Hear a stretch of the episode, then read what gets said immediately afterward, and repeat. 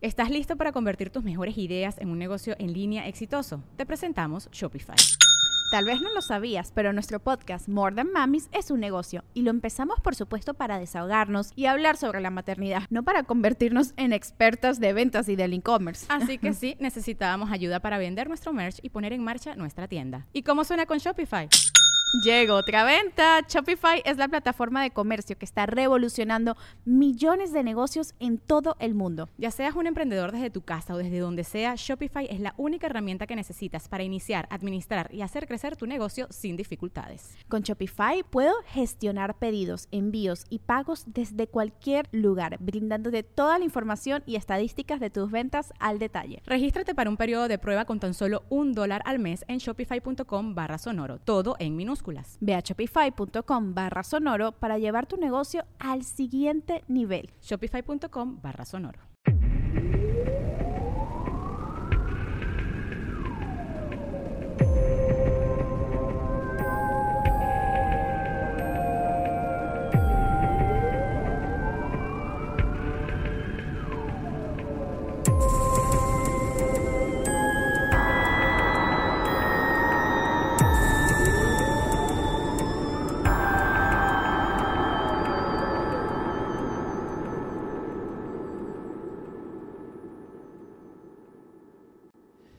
Bienvenidos a Leyendas Legendarias. El podcast en donde cada semana yo, José Antonio Badía, le contaré a Eduardo Espinosa y a un invitado especial casos de crimen real, fenómenos paranormales o eventos históricos tan peculiares, notorios y fantásticos que se ganaron el título de Leyendas Legendarias.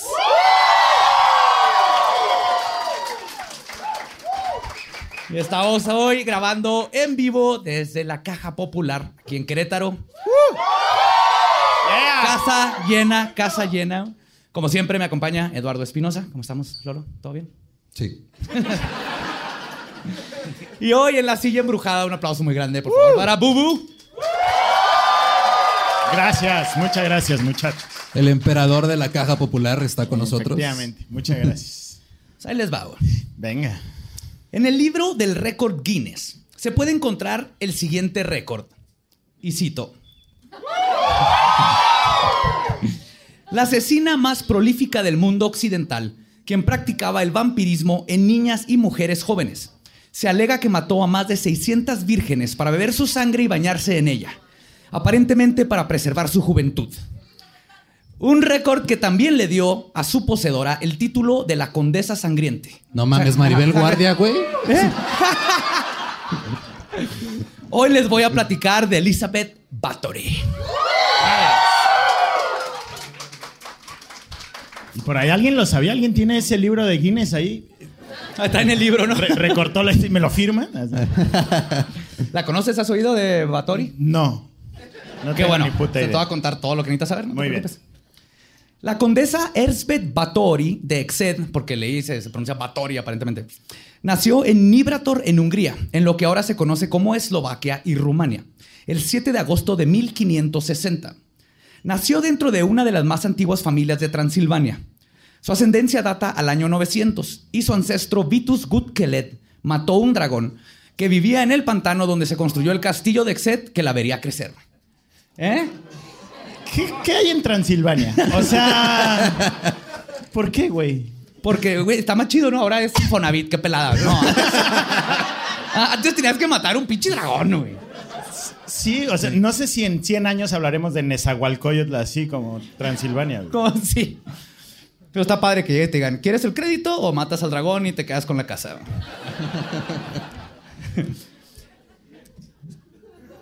Su padre era el varón George IV, sí, sexto, perdón, Bathory, de la rama Excel. Ay, pero el niño quería poner números romanos, ¿verdad? Porque se ve muy bonito. Batallas con los con números, Rocky. batallas con los números regulares y pones romanos. Sí, ya sé qué voy a hacer. Voy a leer un número, güey. ¿Por qué me hago esto, verdad? Fuck, ok. Entonces, su padre era el varón George VI, Bathory de la rama Exet de la familia.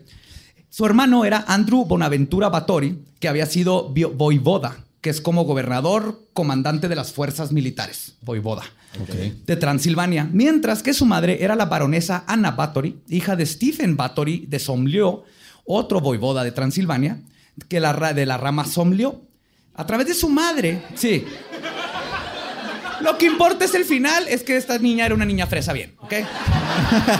Pero es importante que sepamos eso. Muy importante para la historia. Pero, pero ser, ser militar de Transilvania debe ser de lo más culero del universo, ¿no? Tienes que luchar con un chingo de monstruos. Y. Dragones, hombres lobo, gente pobre. es el medievo, todo el mundo está jodido. Aparte, Elizabeth era sobrina del noble húngaro Stephen Batory, el rey de Polonia, y del gran duque de Lituania el de- y de la mancomunidad polaco-lituana, el príncipe de Transilvania. Y su hermano mayor fue Stephen Batory, quien se convirtió en el juez real de Hungría. En otras palabras, era niña bien, y es importante, como les dije, que sepamos todo esto, que nació de una familia de 900 años, porque es lo que necesitamos saber para descifrar su verdadera historia. Ahorita que conozcamos todo lo que hizo. y No lo que tenemos pasó. diagramas para el público. Y, y para mí de pasada. Muy atinado que vayamos a hablar de sangre y tengamos aquí nuestro querido... Este. La manchita atrás de mí, claro que sí. Pues gracias a su linaje, Batory recibió una educación no común para los niños en el medievo. Sabía hablar y escribir perfectamente en húngaro, latín y alemán. Pero, al igual que muchos niños del medioevo, se rumora que quedó embarazada a sus 13 años de un plebeyo. Su hijo fue dado a una mujer que se lo llevó a Walaquia. Otros rumores dicen que el bebé fue asesinado y dado a comer a los perros. Hmm. No sé. Pues que depende. Si te dicen, mira, van a ser un niño, este, o, o- o se lo llevan a Ecatepec, o se lo llevan a que se lo coma el perro. Si no eran muy pro aborto, que digamos ahí, ¿no? O sea, Y cualquiera que sea la verdad, lo que sí sabemos es que Elizabeth se casó a sus 15 años con su prometido de 19, con el cual qué se había comprometido. Cogió antes, cogió antes de Cogió casarse, antes, no, no llegó virgen. Pues su prometido era 19 y se había comprometido con él cuando ella tenía 10 años. Porque, Wow. porque Sí, familias eras- aristócratas. Ah, aparte de los 10 años en esas épocas ya eras una quedada también, güey. Sí, sí, sí. Ya sabías torturar, por el dinero, dragones. Sobreviviste a los perros. A los- ¿no? Y a la peste. Sí, sí, te tenían que casar a los 10 años porque le llegaban la peste y valías madre. güey. Su esposo era el conde Ferenc Naudauts, quien también era de la nobleza, pero como su título era menor que el de Elizabeth, ella conservó su apellido. La austera boda tuvo nada más 4.500 invitados. wow. Y su regalo de bodas por parte de su nuevo esposo fue un castillo.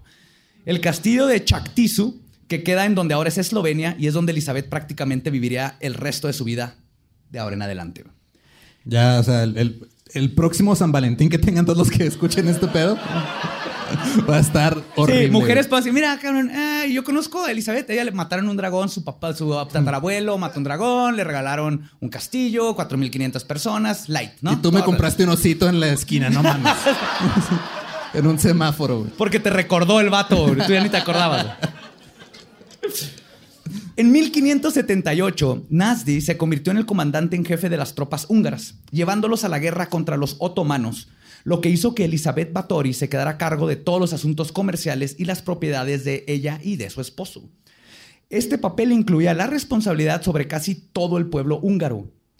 El conde pasó mucho tiempo fuera de su casa luchando y ganando guerras y por eso fue apodado el Caballero Negro de Hungría. Pom, pom, está chido el nombre, pero...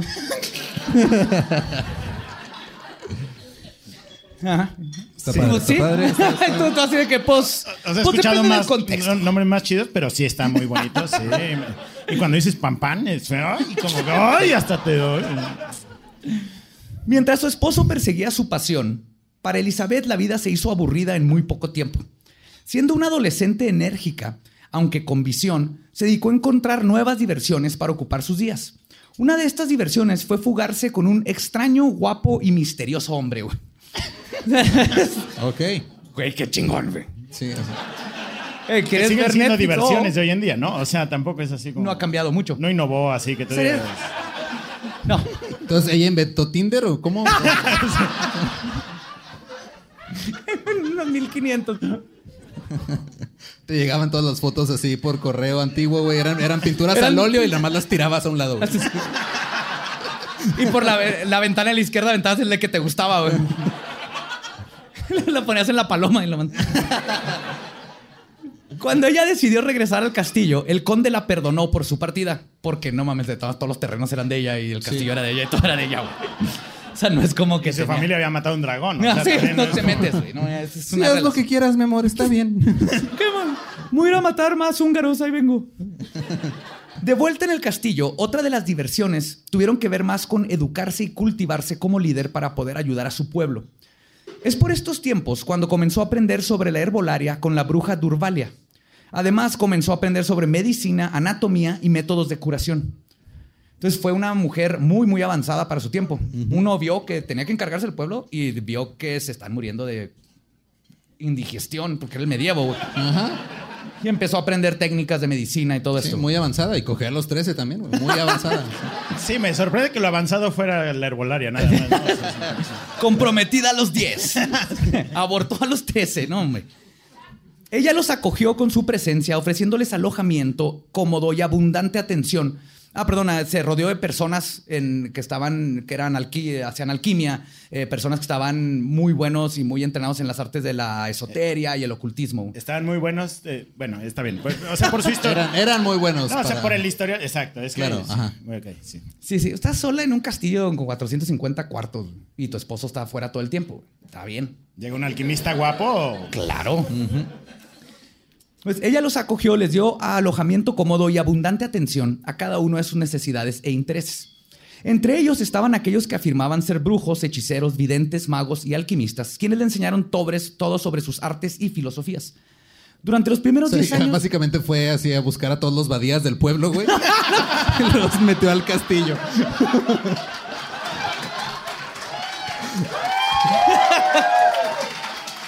Y llegaron así de.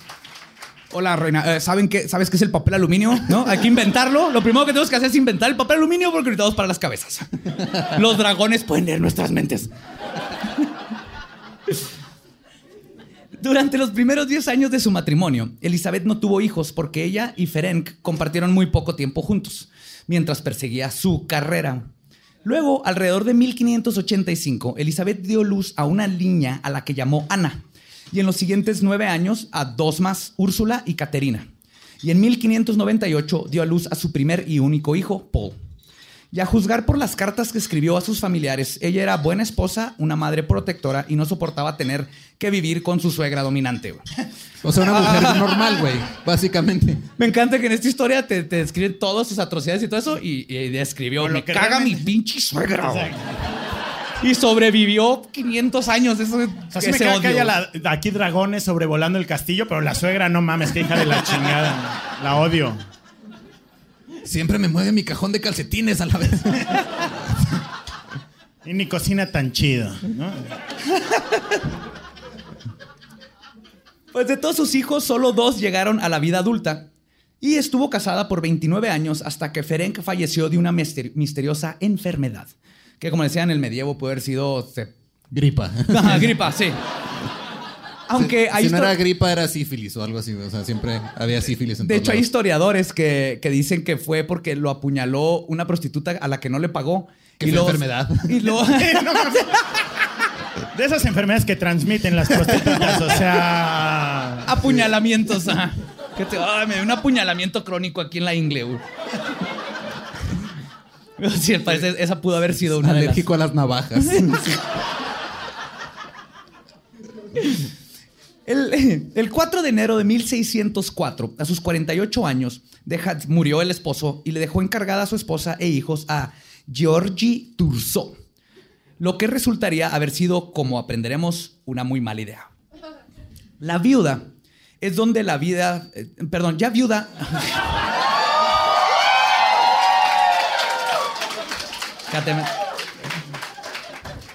Un hombre muy avanzado para que- tu época, ¿eh? Eres tú.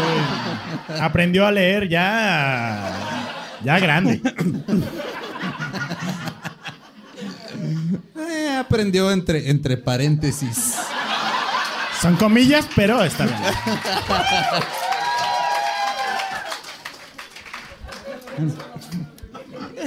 Ya viuda es donde la vida de Batori se convertiría en leyenda. Literalmente.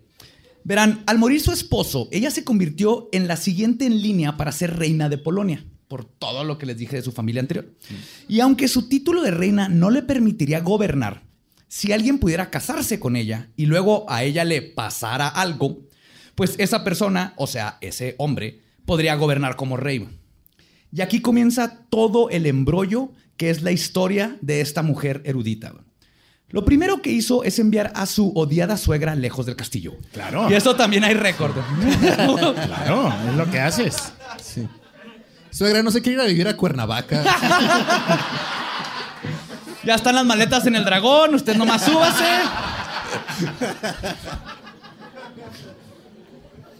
O vaya a darle de comer a los perros, lo que quiera. eh. Son esas dos opciones. En este momento se cree que ella había incursionado en algunas formas de hechicería, asistiendo a rituales que incluían el sacrificio de caballos y otros animales. Elizabeth, ahora de 40 años, se volvió cada vez más vanidosa y temía a la edad y a la idea de envejecer, ya que podría perder su belleza. Dije mal ahí algo, ¿verdad? Y me confundieron todos. Perdón. Tenía miedo envejecer tenía miedo a porque la edad. estos tiempos... Ajá, ajá. sí. Y en ese tiempo no había cremas, ni abón, ni jafra, ni esas cosas. Y a sus 25 años ya se Sí, veía. ya, güey, ya. uy. Un día, una sirvienta tiró accidentalmente de, la- de su caballo a Elizabeth mientras la peinaba. ¿Por qué le estaba peinando arriba de un Exacto, caballo? güey. ¿Por qué no, güey? Esa es la pregunta. ¿Por qué no? A menos que fuera un caballo disecado, no. no. O sea, corre el caballo, te mueve el pelo. ¡Ey, ven, peíname! Me están pintando en óleo. Mucamas acróbatas ahí así saltando en el caballo.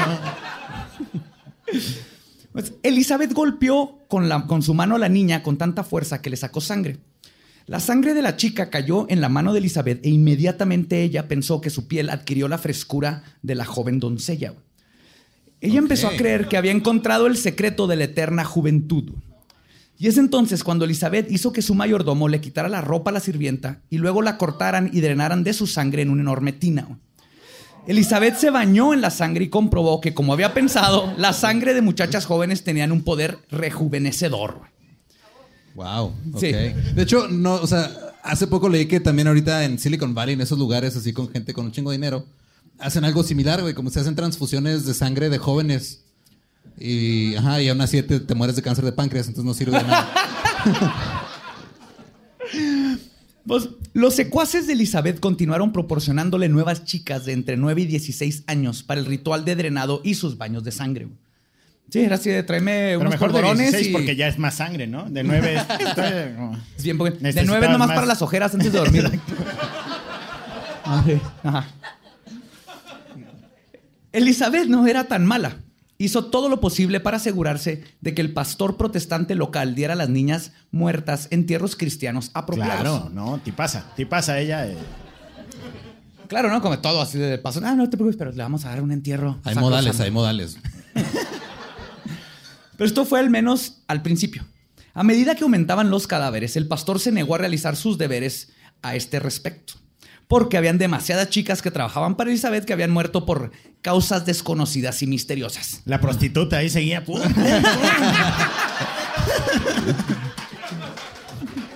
Cobrándose las deudas. Y también deshaciéndose de la futura competencia, güey. Está muy buena esa niña, ¿no? Venga, no. Además de que el sacerdote la amenazó con acusarla ante las autoridades de que algo extraño estaba sucediendo en su castillo. Así que Elizabeth continuó enterrando los cuerpos, ahora en secreto, a los alrededores de su propiedad, en los campos cercanos, silos de trigo o aventándolos al río que corre detrás del castillo o en el mismo huerto. Composta, go green, ¿no? Digo, orgánico o completamente orgánico. 100% orgánico. Una joven de 12 años llamada Pola logró escapar del castillo y buscó ayuda a una villa cercana. Pero Dorca y Elena, ayudantes de Patori, se enteraron de dónde estaban por los alguaciles. Y tomándola por sorpresa en el ayuntamiento, se la llevaron de vuelta al castillo de Catrich por la fuerza, escondida en un carro de harina. Vestida solo en una larga túnica blanca, la condesa Erzbeth La condesa Elizabeth le dio la bienvenida de vuelta al hogar con amabilidad. Y la otra se bajó toda llena de harina, así. de, Toda llena de... ¿Qué me ve, Batori? ¿Qué me ve? ¡Chingón!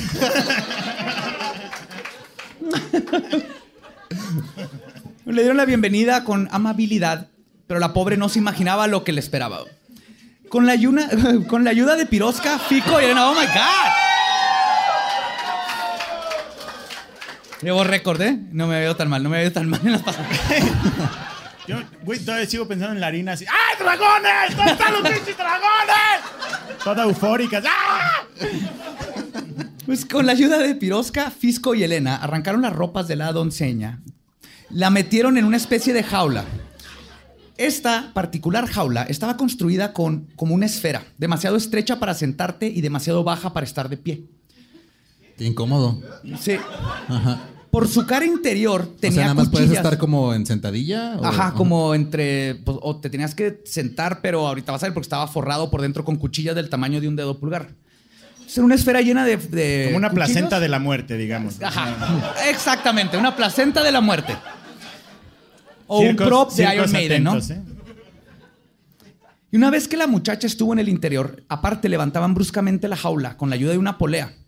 Luego Pola intentó evitar este. Pola em- eh, intentó evitar sentarse en las cuchillas, pero Fisco manipulaba las cuerdas de tal modo que la jaula se balanceara de un lado a otro como piñata mortal. Exacto, güey. Mientras que desde abajo, Pirosca la punzaba con un largo pincho para que la joven se retorciera y se hiciera más heridas con las navajas. Mientras que Batori se acostaba abajo de la esfera en una tina para ser bañada con la sangre de su sirvienta. güey. Y se aventaban todos abajo de la piñata, ¿no? ¡Ah! ¡Yo quiero el Dubalín! Esa es una peñata mero. Sí, no mames. ¿Van a hacer posada ustedes?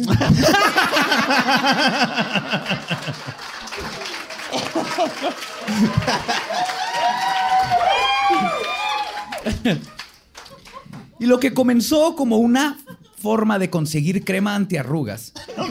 Sí. Pues sí. Fue escalando a convertirse en un gusto por ver el sufrimiento y encontrar cada vez formas más crueles de conseguir su cremita.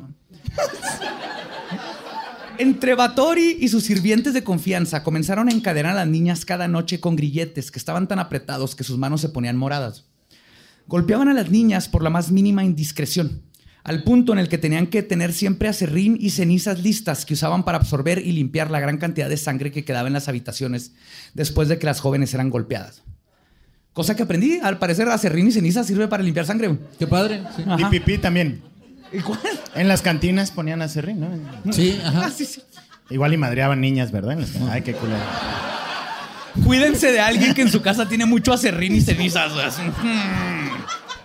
Cuidado. Pero era, era sustentable porque, pues, o sea, hacía cenizas de las que ya se habían muerto y luego las usabas para limpiar Para la de las limpiarlas. otras. güey. Solía golpear y luego hacer que se sentaran sobre la planta conocida como ortiga mayor u ortiga verde, también conocida en el norte de Colombia y Venezuela como pringamosa. Es una planta cuya Siéntate en la pringamosa si se ve muy feo. suena más bonito de lo que verdaderamente es. Esta planta tiene una característica que dice en Wikipedia que tiene la presencia de pelos urticantes, cuyo líquido ácido, que tiene ácido fórmico, produce una irritación con picor intenso en la piel cuando la tocas o apenas la rozas. O sea, aparte de que te pica, tiene el ácido y es horrible. Entonces con esto los golpeabas y a que se sentaran. O sea, como pegarropas, pero en culero, ¿no? O sea, Ajá. Haz de cuenta. Y después de la golpiza con la ortiga, las metía a la tina con ellas para que se llenara el agua con sangre. Mientras les embarraba las plantas en sus senos para hacerlas que sangraran aún más. ¿Alguien más se está excitando? ¡Juan!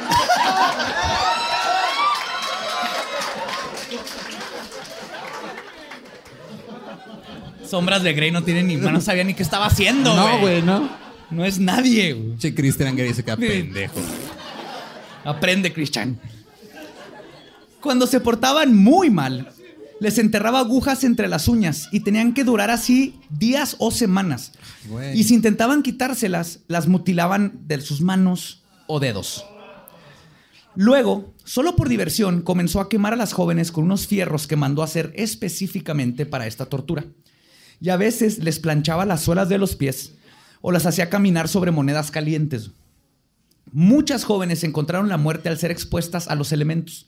Las sumergían hasta el cuello con una, en una tina llena de agua en la intemperie y eran ahí, ahí las dejaban hasta que morían de, de hipotermia y terminaba su vida después de horas y horas del frío gélido de esos lugares. Y para los que no sepan lo que es el frío gélido, está bien culero. Está culero. No te quieres ni bañar con agua caliente porque tienes que salir del agua caliente y está de la verga, güey. Imagínate estar en agua fría en la frío De con hecho, lo no hay, no hay ni agua caliente, ¿no? En el frío gélido. No. Ni en los 1600, creo. ¿Qué, ¿qué época estamos? O sea, el agua caliente está a 1500. cero grados, ¿no? Eso es como, uh, ay. A una de sus esclavas, después de que la hizo enojar, la desnudó, la cubrió de miel y la llevaron a que fuera devorada viva por hormigas y avispas. Durante todo esto, las A ver, si alguno de ustedes piensa que su ex es vengativa y culera. Tiene una nueva escala para medir las cosas. güey. Ahora, qué buen pedo con su suegra. Nada más la mandó a vivir lejos, güey. O sea, la neta, güey. Sí, la neta sí, güey. Se, se queda ahí dos años más la suegra, güey. Y... Y oh, God. Pues durante todo esto, las muchachas no recibían comida a veces durante varias semanas. Y si tenían sed, las hacían tomarse su propia orina. Y si Ay, todo... no, ¿Por qué hacen eso con la orina? O sea, está buena. Nah. No, tú nada más interpreta el silencio, Bubu. Nada más interprétalo. No, es que siento que caló más eso que las plantas culeras en las boobies. Entonces digo, güey, pues, tomarse la orina no es tan malo como las. Si bueno, tienes que sobrevivir, puedes. Sí. Es, es, este, potable. Lo han hecho náufragos. Ajá. Mm, ok. Sigamos. ¿Ok, Lolo? No, está bien, está bien. Pero, si todo esta, esto suena espeluznante, pues Bathory no tiene el récord Guinness por nada. Su creatividad para crear sufrimiento no tenían límites. También introducía fierros calientes en la boca y vagina de sus esclavas. Y si alguna llegaba a quejarse de algo, le cosían la lengua a sus labios. Además, las llegó a forzar a cocinar y comerse partes de su propio cuerpo. La parte más común utilizada en estos casos eran sus propias nalgas. Yo creo que les, qui- les- les quitaban un- una rebanada de trasero. Carne magra, toma, ahí vas. Ahora, tengo una duda. ¿Qué, qué es lo que dice el récord Guinness de esto? O sea, ¿cuál es el. No, es que me preocupa mucho que sea un récord. O sea, porque que la gente que esté buscando siempre superar los Es récords. que a mí me ¿no? O preocupa sea, el que lo quiere superar. que ¿no? esté en un libro de récords Guinness, güey. Porque como- el récord Guinness pone todo porque necesita dinero. güey. Ya veo. Sí, sí, el récord Guinness tiene sus increíble. propios problemas. y luego, de plano, Bathory se convirtió en algo más vampírico. Después de desarrollar un gusto no solo por bañarse en la sangre, sino por tomársela, comenzó a morder a las jóvenes, arrancándole las orejas, nariz o pezones con sus propios dientes. A veces, forzando a que las niñas se hicieran lo mismo entre ellas. Y en algunas ocasiones introdujo las partes mutiladas en las vaginas de las niñas. También un testigo dijo que la condesa solía dormir con cuatro o cinco cadáveres debajo de su cama, a las cuales las trataba como muñecas y les ofrecía comida y les cambiaba la ropa. Sea, las trataba mucho mejor ya que estaban ahí. ¿no? no mames. No, esa no me la toques, esa no me la toques. Esa. Su maquillaje, su papita. Ajá. Mira, se hace pipí. Eventualmente, la gente pobre que estaba mandando a sus hijas a lo que asumían era una mejor vida, comenzaron a sospechar que algo no estaba bien. Ah, claro. Sí. es que también te eh, recuerdo medievo, o sea, ahí te morías por toser una vez y te morías. Entonces mucha gente era, pues, ah, se murió tu hija. Ah, pues ni pedo, va, ya tengo otros 14 aquí esperando. güey". Por eso tenías que estarte reproduciendo en chinga. güey. De hecho, por eso, o sea, la gente luego se burla de como la expectativa de vida. Y era, eh, como se morían muchos muy chiquitos, por eso la expectativa de vida era como poca, pero era porque lo promedias. Porque ya si pasabas de los 15 y vivías como 90 años, güey. Estaba bien cabrón ese pedo. El chiste era sobrevivir hasta Era- los 15. ajá, el chiste era sobrevivir a la A Batory, gripa, ir a la trabajar. tos. De hecho, por eso hicieron lo de, lo de hasta que la muerte los separe. La muerte Sí, se llegaba a los los 15, veinte. chingón, ya. Ajá, o sea, sí. no tenías que aguantar tanto. No pensaron que íbamos a sobrevivir después. Pues los Sí, de rumores. hecho, ya debería, el, el matrimonio ya debería rediseñarse, ya no debería ser hasta que la muerte nos separe, debería ser algo más realista, como Sí. hasta que nuestros hijos se vayan a la universidad, güey, o Ándale. algo así. Hasta que se mude una vecina buena. No sé, o sea.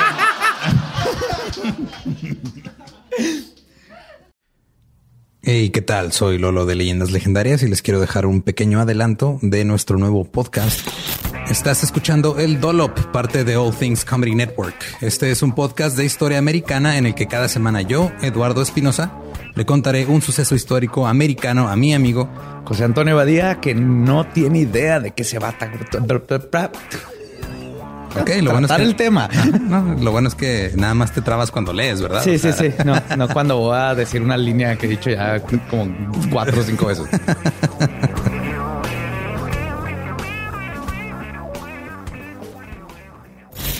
De joven comenzó a trabajar en barcos y en 1816 fue capturado por el pirata Jean Lafitte en la costa sur de Texas. Güey, ese será mi sueño. Ok, top uno, que me secuestren este, extraterrestres. Número dos, tiene que ser que me secuestren piratas. Estén pendientes y suscríbanse a El Dolop. Pues los rumores comenzaron a circular, haciendo que la antes interminable fila de mujeres jóvenes para torturarse terminara. Es entonces cuando Elizabeth estableció una academia en el castillo, ofreciendo tomar 25 niñas a la vez de familias nobles, prometiendo ayudarlas con sus estudios. Con la asistencia de Dorota Senses, conocida también como Dorca, estas pobres estudiantes fueron tratadas exactamente de la misma manera bestial que las angustiadas muchachas campesinas que las precedieron. Pero esto probaría ser el final para Elizabeth, quien se descuidó por primera vez en su terrible carrera. Y durante un frenesí de lujuria, Carrera, güey. Oye, es que es- güey, ya tienes varios años haciéndolo, eres Sí, bueno. Ya eres licenciada, ya, sí. Te echas licenciado en tortura con maestría en tomamiento de sangre. y maquillista, ¿verdad? Porque no Sí, va a claro. Esta vez lo que hizo es que en un frenesí de lujuria, cuatro cuerpos drenados de sangre fueron arrojados de las paredes del castillo, algo que no pasó desapercibido por los aldeanos, quienes recogieron los cuerpos y lograron identificar a las chicas. Y la desaparición de todas esas mujeres jóvenes comenzó a resolverse. El rumor era verdad y ya tenían pruebas. El secreto estaba terminado. Es entonces cuando el viejo amigo de su finado marido Fernek, Georgie Turso, ¿se acuerdan que les dije que iba a ser muy mala idea haberlo metido ahí? Escuchó de las acusaciones y decidió investigar qué es lo que estaba pasando. El 30 de diciembre de 1610, Turso llegó de sorpresa al castillo e inmediatamente se topó con la horripilante escena de la condesa cubierta en sangre y torturando a una muchacha. Además, encontró que había otra muchacha ya muerta, completamente drenada de sangre en el cuarto principal, y otra herida, quien estaba encerrada en un cuarto. En el calabozo encontraron varias muchachas aún vivas, pero con severas señales de tortura. Y debajo del castillo pudieron exhumar 50 cuerpos. Turso ordenó que Batori y cuatro de sus sirvientes más cercanos, Dorotia, Jonah, Joe, Katrina y Janos, fueran puestos bajo arresto e interrogados. La noticia de este horror se extendió rápidamente y pronto llegó al emperador húngaro Matías, el segundo, quien inmediatamente... ¿Seguro que es segundo? Pues, No, sí son dos rayitas, pero ese sí lo puede leer fácil. El problema es cuando tienes que sumar y restar porque es 1V, V1. El problema es cuando le, le- le introduzco matemáticas a las letras, güey. Ahí ya me mandé a la chingada yo solo, güey. Oye, yo nada más. Los aldeanos no se daban cuenta que empezaban a dejar de tener con quién ligar. o sea. Oye, ¿no te has dado cuenta que estamos empezando a ser puros güeyes aquí? O sea. Pues yo que sí, no estás más preocupado así de que ya el dragón se comió a mi hijo, el, me tuve que comer a mi burro, mi pie amanecí, ya no está, así nomás ya no está, porque es el medievo y a veces amanecía sin pie. Creo que esos problemas eran así como lo mínimo que desaparecían las mujeres. Pues el Matías II inmediatamente ordenó que la condesa fuera sometida a juicio público, pero Turso aconsejó que esto no sería buena idea debatió nuevos procedimientos con el hijo de Elizabeth Paul y dos de sus yernos, donde los convenció de que un juicio y la subsecuente ejecución, que sería la única pena apta para tales atrocidades, causarían un escándalo público y traerían deshonra a una familia tan noble e influyente. En 1600... A ver. O sea, mató un chingo de niñas Ajá. y están diciendo, no, es mala idea enjuiciarla públicamente porque hoy qué escándalo. ¿Qué, qué van a decir de la familia, Ajá, no? no, no. O sea, Así como el hijo de Salinas con Nexium y el culto Ándale, ese. sí, no, pobrecito Salinas. Mejor no hay que, hay que ignorar lo que está pasando ahí con la esclavitud de mujeres. Ajá. O sea, cuando, o sea, cuando, cuando estás en un culto sexual de mujeres y sigues siendo el güey de la familia que menos escándalos tiene. Está muy cabrón. De hecho, decidieron mejor liberarla, ¿no? Porque si no, no sabían a cuántos más iba a matar. Entonces dijo, no, no, no, ya la cagamos, hicimos... sí. Vamos a soltar, es su castillo. Todo bien. Pero vamos a legalizar la marihuana. Y la harina. y la harina. En 1611 se llevaron a cabo dos juicios. Uno el 2 de enero y el otro el 7, en la ciudad de Vitxe, donde Elizabeth negó declararse culpable o inocente y nunca apareció en el juicio, porque no se lo permitieron. En este juicio, Jones Ujbari, comandante en jefe, te- testificó que cerca de 37 niñas jóvenes fueron asesinadas, seis de las cuales habían reclutado personalmente, habían sido reclutadas personalmente para trabajar en el castillo. El juicio reveló la casa de horror que era el castillo de la condesa sangrienta. Y el jurado escuchó con lujo de detalle cómo fue la mayoría de las torturas que le habían hecho a estas niñas durante semanas o incluso meses. Fueron cortadas con tijeras, pinchadas con alfileres, incluso ¿Ya pinchadas existían las con... tijeras en esas épocas? Sí. ¿O las inventó nomás para chingarse a las niñas? Sí, pues tenían que cortarse el pelo y el pelo del caballo. Y, Oh. y si junto estos dos machetes, ¿qué pasa? Siempre.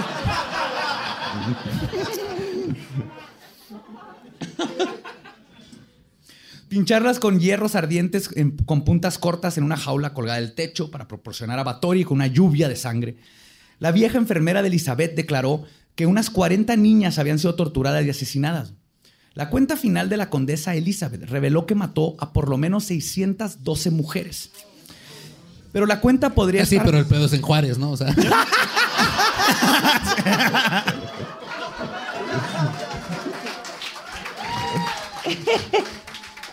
Ay. Pero me invitó a 4.500 personas a su boda. O sea, quizás traían el mismo vestido que ella o algo. o sea.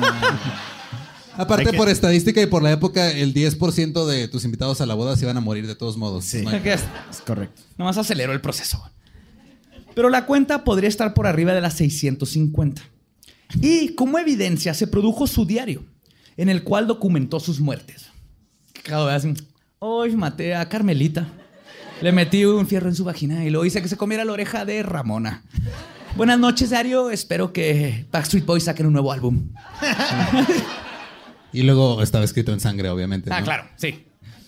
De las personas involucradas en estos asesinatos, todos, menos la condesa Batori y las dos brujas que trabajaban con ella, fueron decapitados y cremados. A las cómplices les arrancaron los dedos y fueron quemadas vivas. El tribunal nunca Ay, condenó. No mames, o sea, pues estuvo peor lo que hicieron ellos también. Sí, sí, la gente Entonces, ay, pobrecitos, no mames. El tribunal nunca condenó a la condesa Elizabeth por ningún delito. Sin embargo, fue puesta bajo arresto domiciliario. Ay, sí. Espérense. No vas a poder salir de tu castillo. Es- Puedes seguir contratando mujeres, pero ya no sales. O sea. Dejen tú, es, es arresto domiciliario estilo medievo black metal. Ok. La llevaron a su cuarto y cámara de tortura y unos albañiles taparon las ventanas y todas las puertas de la condesa, emparedándola dentro de su cuarto, dejando solo un espacio para pasarle comida y ahí es donde pasaría el resto de su vida. güey. Entonces, eso es arresto domiciliario, no chingaderas. güey. El 31 de julio de 1614, a sus 54 años, Báthory dictó su última voluntad y testamento a dos sacerdotes de la catedral del obispado de Estergom. Deseaba que lo que quedaba de las propiedades de su familia se dividieran equitativamente entre sus hijos. 10 cadáveres para ti. 10 cadáveres para ti. Mi piñata metalera para mi hija, sé que la va a disfrutar. Mi bola disco sangrienta va para. Para Georgie, bonitos raves, él siempre tira raves muy padres. En la noche del 21 de agosto de 1614, Báthory se quejó con el guardia de que tenía las manos frías. Por lo que él respondió, y cito, no es nada, señora. no es nada, señora, solo acuéstese. Elizabeth se fue a dormir y a la mañana siguiente, cuando no contestaba las palabras del guardia, este se asomó por la pequeña ranura y se percató que la condesa había fallecido.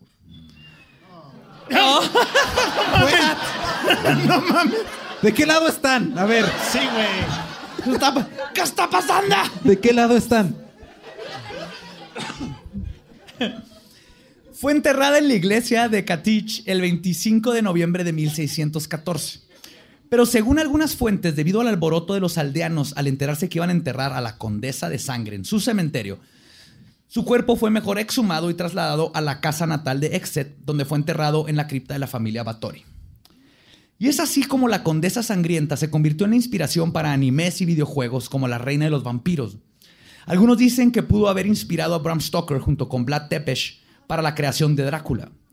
Su nombre se hizo sinónimo de lo que puede pasar cuando la sed de la sangre se topa con el poder absoluto de la aristocracia. Pero, ¿qué pasa si les digo que todo lo que les acabo de contar es muy probablemente que no sea verdad? ¿Qué? O sea que nos miente el libro. Guinness. Abran otra cerveza. está por el.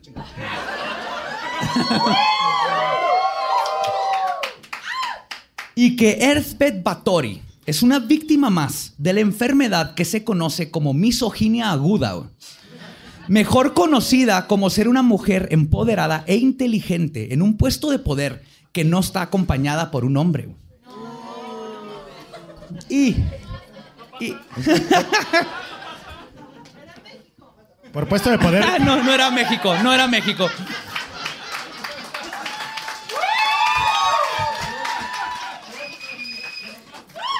Pero quiero dejar en claro, Elizabeth no era una santa.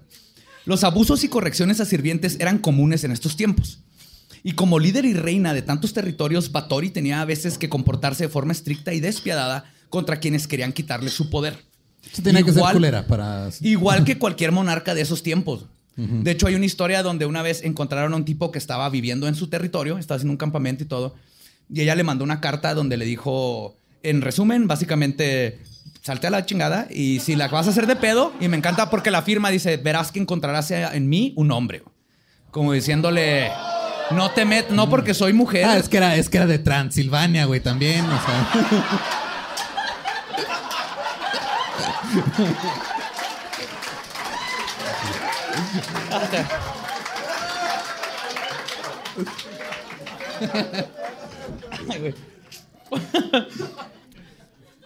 Pero a diferencia de los hombres que gobernaban en esos siglos y que ahora son considerados grandes reyes, Bathory fue relegada y convertida en una asesina en serie. Su lado apasionado, humanista y progresista fue corrompido por los hombres que querían ver su poder caído y que fuera olvidada por la historia. Y prueba de esto viene de parte de las investigaciones de la doctora Irma, hijo de pinche nombre, Sadeksky Cardos y Laszlo Nagy, autores e historiadores. Irma, dejémoslo en Irma, güey. O sea, eran dos personas o Irma era y una. Laszlo. Isla y Laszlo. Son dos. Autores e in- e historiadores quienes argumentan que los procedimientos contra Bathory tuvieron una gran motivación política debido a su extensa riqueza y propiedad en esta gran área de Eslovaquia y Hungría, que se intensificaron Lo culero aquí es que no sabemos si lo está diciendo bien o no, ¿eh? O sea. No hay forma, no hay No, forma. no se puede saber ya. ya. Oye, pero a ver, yo, o sea, a mí me trata mal un jefe, digo, ay, no me pagó las vacaciones ese culero. No digo, ay, me metió en una bola el hijo de la chinga con unos picos ahí mientras sangraba y caía todo encima. Justo ahorita voy a hablar por qué tuvieron que inventar una historia tan grande, porque no estás hablando de tu jefe, estás hablando de la reina del 80% del país que querían todos los demás vatos. Entonces no nomás podías llegar y decir, ay, ya se acostó con otro vato. Entonces, no, no, necesitas inventarte algo tan increíble que la gente y el papa y el rey y todo el mundo dijera, sí, no, no, te- tenemos que emparedar a esta mujer porque está loca, güey. Básicamente eso fue, güey. Machismo puro, exactamente. Pues todo esto se intensificó después de la muerte de su esposo. Esta teoría es consistente con la historia húngara en ese momento, que incluía conflictos religiosos y políticos, especialmente relacionados con las guerras eh, contra el Imperio Otomano y la expansión del protestas- protestantismo y la extensión del poder de los Habsburgo sobre Hungría. Cualquier intento de considerar Habsburgo, Los ¿eh? Habsburgo, Familiano, sí. ¿eh? los Habsburg, Habsburgo. Son los que inventaron las hamburgers.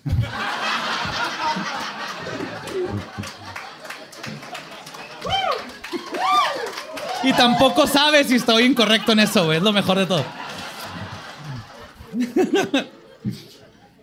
Cualquier intento de considerar inocente a Bathory requiere considerar el testimonio de unos 300 testigos que declararon estar motivados por el pánico moral. El diccionario de sociología define el pánico moral como el proceso de despertar la preocupación social sobre un tema, generalmente el trabajo de empresarios morales y los medios de comunicación de masas. Stanley Cohen afirma que el pánico moral ocurre cuando una condición, episodio, persona o grupo de personas emerge para definirse como una amenaza a los valores e intereses sociales. O Y sea, luego cancelan shows de stand-up. O el pánico satánico. Lo que interesa aquí es que todas las pruebas físicas recopiladas por los investigadores, incluidos numerosos cuerpos y niñas muertas y moribundas, se encontraron solo cuando Turso y sus hombres entraron al castillo. Además, Turso, que actuó como fiscal en el caso de Batori, o sea, era fiscal y el testigo número uno, dijo que atrapó a la condesa en, flagra- en flagrante. Infraganti. Sí. Esto lo escribes tú, ¿verdad? Sí, güey. No, no, no agregues insulto a la herida, güey, por favor. La agarró en la movida, ya, así lo dejamos. Dice que la encontró cu- cuando visitó el castillo después de la orden del emperador Matías para investigarla. Y esto fue base para construir el caso contra Batori. El problema es que cuando llegaron las denuncias, Turso mandó la orden y Elizabeth fue encarcelada, haciendo imposible dicha flagrancia.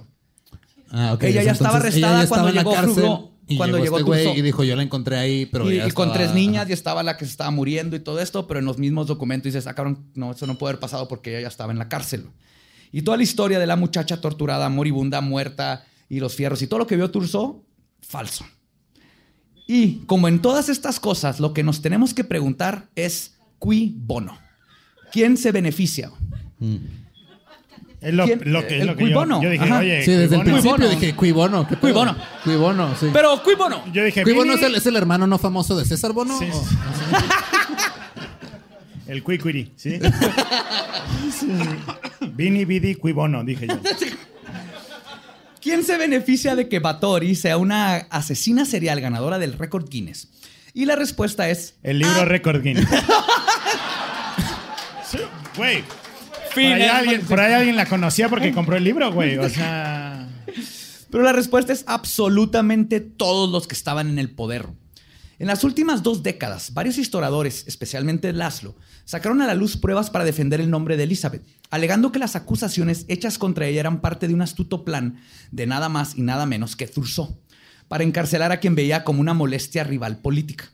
En primer lugar, Turso tomó medidas para encarcelar a Batori tan pronto como que se convirtió en palatino de Hungría, lo que llevó a algunos estudiosos a sugerir que este movimiento fue planificado previamente. Turso había ayudado al rey Matías en sus esfuerzos por extender su control sobre los poderosos nobles húngaros y la familia Batori ciertamente cayó en su categoría.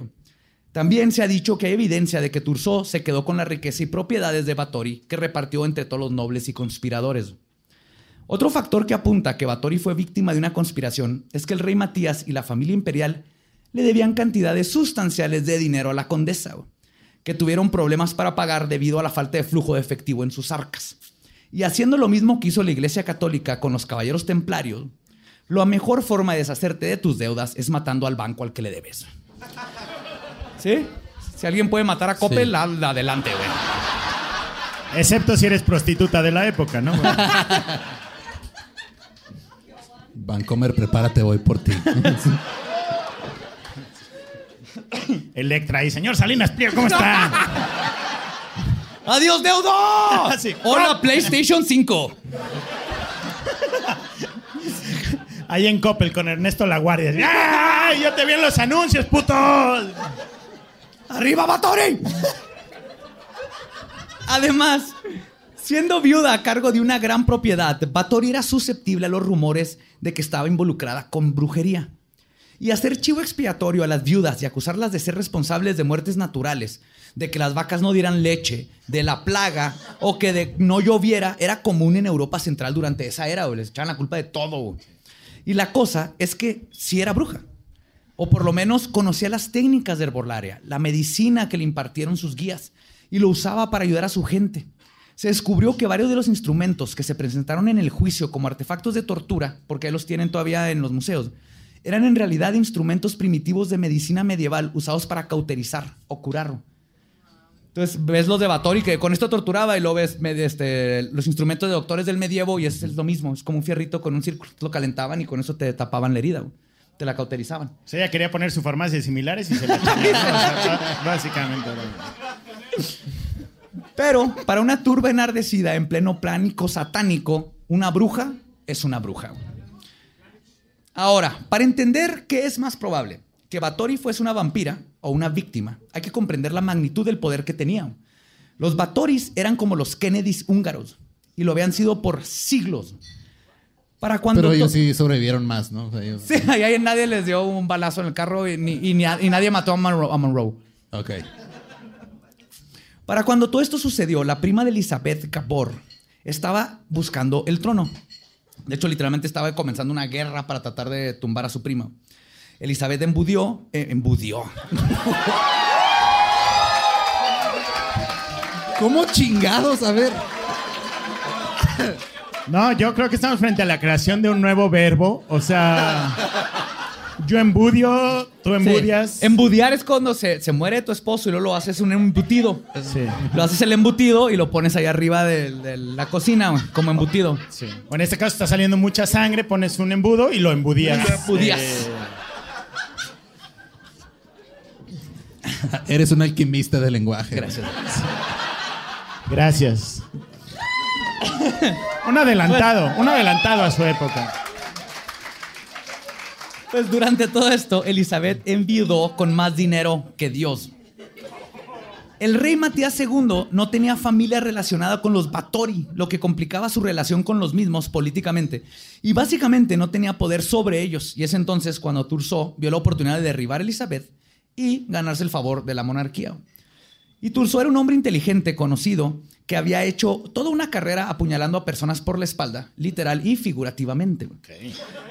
Por lo que un complot no sería una gran sorpresa. Y hay evidencia en correspondencia con su esposa, que es muy gracioso porque a la esposa de Turso se le olvidaba escribir en código o le daba hueva, güey. Así como, y Puri, ah, vete a la verga. Mira, tráeme unos huevos y todo eso y cómo va el plan de matar a Batori, güey. Estaba la esposa escribe ahí cómo Turso estaba planeando su complot contra Elizabeth más de un año antes de que se descubriera todo lo que les acabo de platicar. Había estado en contacto con los líderes de la iglesia local, con los que se puso de acuerdo para que comenzaran a contar historias y soltar rumores, a la población en contra de los Batoris, poco a poco creando una narrativa negativa. Y esto explica por qué se registra que hubieron 300 testigos que vieron las atrocidades de Batori, pero no hay ninguna prueba física. No están los huesos, no está nada. Y sobre las confesiones de sus propios sirvientes, pues este interrogatorio se llevó a cabo mientras les arrancaban las uñas, les quemaban los pies, lo que anula cualquier testimonio que dieron, ya que la tortura, como se ha comprobado, no hace que la gente diga la verdad, sino No, dice, lo que, quieres tiene- decir. ajá, dice lo que quieren escuchar para que ya te dejen en paz. Sí, de hecho, todo esto es así como. Creo que la historia ficticia que formaron de Batori es con lo que se masturbaba la Inquisición, güey. Es así el. uh, eran todas estas historias de no puede haber nadie peor en el mundo. Y la única forma de deshacerte de un poder tan arraigado como Elizabeth era atraparla cometiendo un acto horrible con las manos en la masa. Lo que Turso dijo que hizo, aunque le llevó 24 horas presentar dicha evidencia.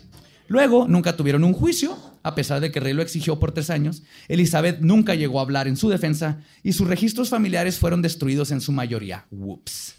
Ay, perdón.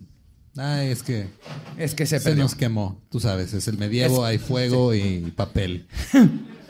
Por lo tanto, incluso si ella cometió dichos actos, lo cual es posible, aunque en ninguna de estas cosas podría estar a la escala de sus acusaciones.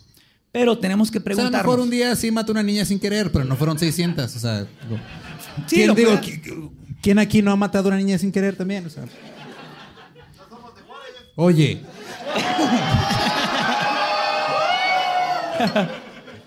Ahí no es sin querer. Pero. Pero tenemos que preguntarnos: ¿qué es más probable? ¿Una lista increíblemente extravagante de violencia perpetrada por un cuadro de señoras, unas ya ancianas, durante décadas? Sí. ¿O una persecución orquestada contra una mujer poderosa, empoderada e independiente? ¡Ancianas! Y, y finalmente, sobre lo que es quizás su más icónica representación, sus baños en sangre de vírgenes para mantenerse joven. En ningún momento durante el juicio o el de los cuatro cómplices se mencionó. La práctica del baño de sangre no apareció hasta 1729, en una publicación titulada Trágica Historia, escrita por un sacerdote jesuita llamado Turoxi Laszlo, y es totalmente ficticio.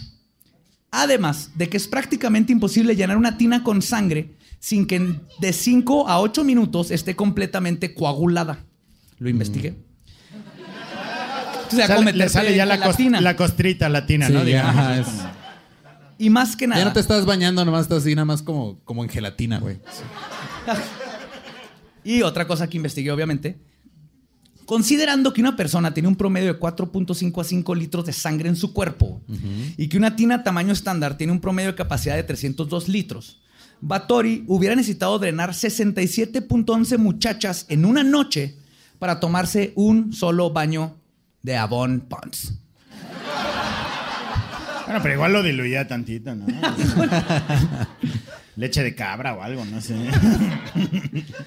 Y esta es la historia de Elizabeth Bathory, otra de estas grandes mujeres que pasaron a convertirse en villanas por la historia, que se convirtió en un ícono del vampirismo. Y perdón que ya te quitó todo ese ícono, pero creo que es más importante empezar a reconocer a todas estas mujeres que eran pioneras Claro. en sus tiempos, que eran líderes.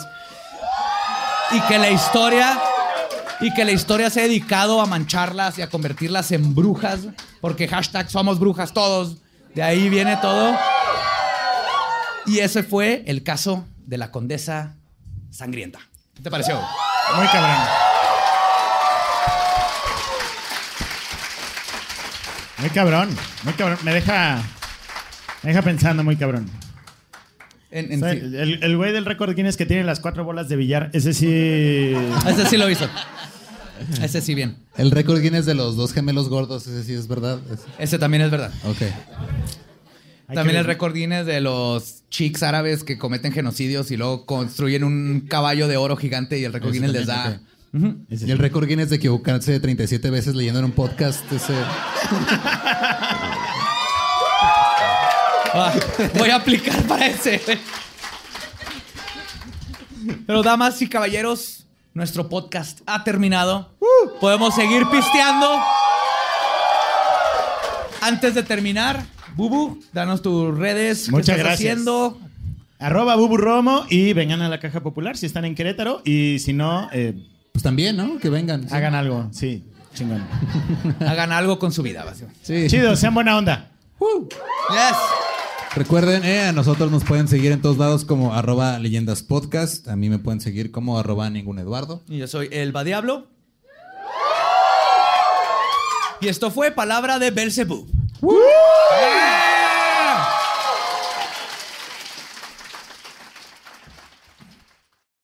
¿Estás listo para convertir tus mejores ideas en un negocio en línea exitoso? Te presentamos Shopify. Tal vez no lo sabías, pero nuestro podcast More Than Mamis es un negocio y lo empezamos por supuesto para desahogarnos y hablar sobre la maternidad, no para convertirnos en expertas de ventas y del e-commerce. Así que sí, necesitábamos ayuda para vender nuestro merch y poner en marcha nuestra tienda. ¿Y cómo suena con Shopify? Llegó otra venta. Shopify es la plataforma de comercio que está revolucionando millones de negocios en todo el mundo. Ya seas un emprendedor desde tu casa o desde donde sea, Shopify es la única herramienta que necesitas para iniciar, administrar y hacer crecer tu negocio sin dificultades. Con Shopify puedo gestionar pedidos, envíos y pagos desde cualquier lugar, brindándote toda la información y estadísticas de tus ventas al detalle. Regístrate para un periodo de prueba con tan solo un dólar al mes en shopify.com barra sonoro, todo en minúsculas. Ve a shopify.com barra sonoro para llevar tu negocio al siguiente nivel. Shopify.com barra sonoro. With the Lucky Land slots, you can get lucky just about anywhere. This is your captain speaking. Uh, we've got clear runway and the weather's fine, but we're just going to circle up here a while and uh, get lucky. No, no, nothing like that. It's just these cash prizes add up quick. So I suggest you sit back, keep your tray table upright, and start getting lucky. Play for free at LuckyLandSlots.com. Are you feeling lucky? No purchase necessary. Void where prohibited by law. 18 plus terms and conditions apply. See website for details.